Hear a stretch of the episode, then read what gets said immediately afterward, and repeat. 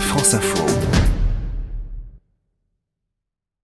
Le Haut-Karabakh signifie littéralement le jardin noir du Caucase. Pour s'y rendre, il faut partir d'Erevan, la capitale de l'Arménie, et suivre l'une des deux routes qui vous mènent dans cette contrée enclavée en Azerbaïdjan. C'est une région encore extrêmement sauvage.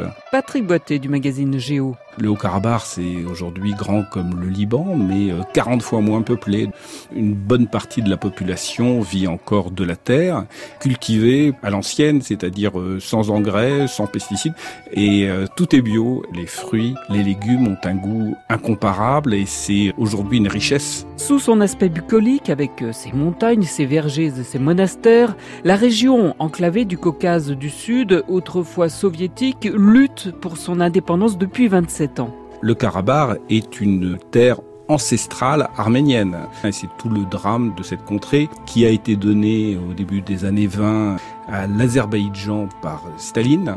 Et en 88, les Karabariotes ont demandé leur rattachement à l'Arménie. Moscou a refusé, mais à l'éclatement de l'URSS, les Karabariotes ont proclamé leur indépendance. Le Haut-Karabakh n'est à ce jour reconnu par aucun État membre des Nations Unies. Qu'importe, l'idée est de s'ouvrir au tourisme. On peut avoir donc une nature vierge et quand on aime le trek, eh bien c'est formidable. Mais il y a aussi un passé historique parce que c'est une des premières nations chrétiennes. Donc vous avez des anciennes églises, des anciens monastères magnifiques euh, au milieu de nulle part et ça c'est assez bouleversant à voir.